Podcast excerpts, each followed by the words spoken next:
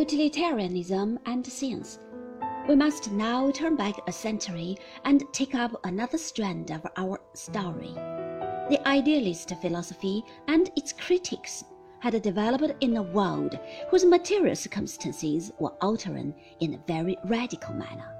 These changes were brought about by the Industrial Revolution, which took its rise in 18th century England. At first, the introduction of machinery was a very gradual thing.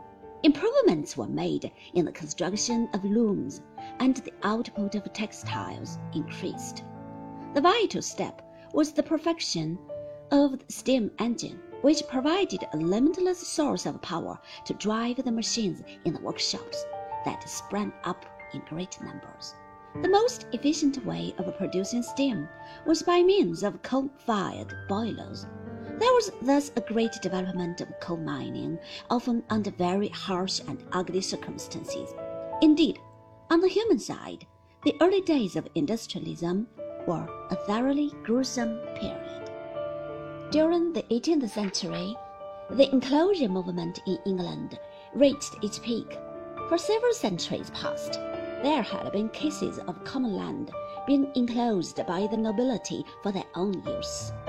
This created some hardship to the rural population, whose living was in some measure dependent on the benefits to be drawn from the common land. Not until the 18th century, however, did this encroachment of their privileges cause large numbers of country folk to be uprooted and driven to the towns and cities in search for a new livelihood. It was these people who came to be absorbed in the new factories, badly paid and exploited. They settled down in the poorest quarters of the towns as well as on the outskirts, laying the foundations for the huge industrial slums of the 19th century. The invention of machinery was at first viewed with considerable suspicion by those who felt that their skills in handicraft were being rendered superfluous. Likewise, with every improvement in the working of machines. The tendency of industrial labor was to resist for fear of having their livelihood cut off. This fear is not unknown even today.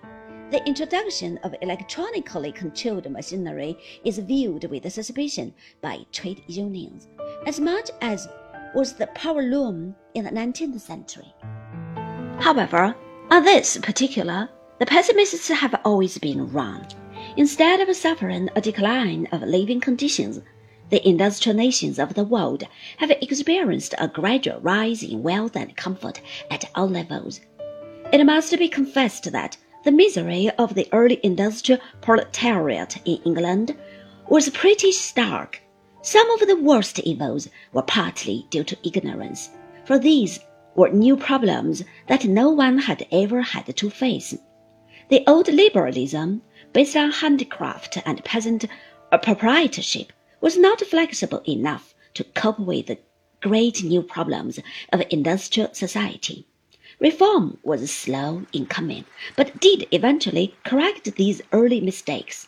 Where industrialism developed later, as in continental countries, some of the troubles that beset the development of industrial society were less severe because by then, the problems were better understood.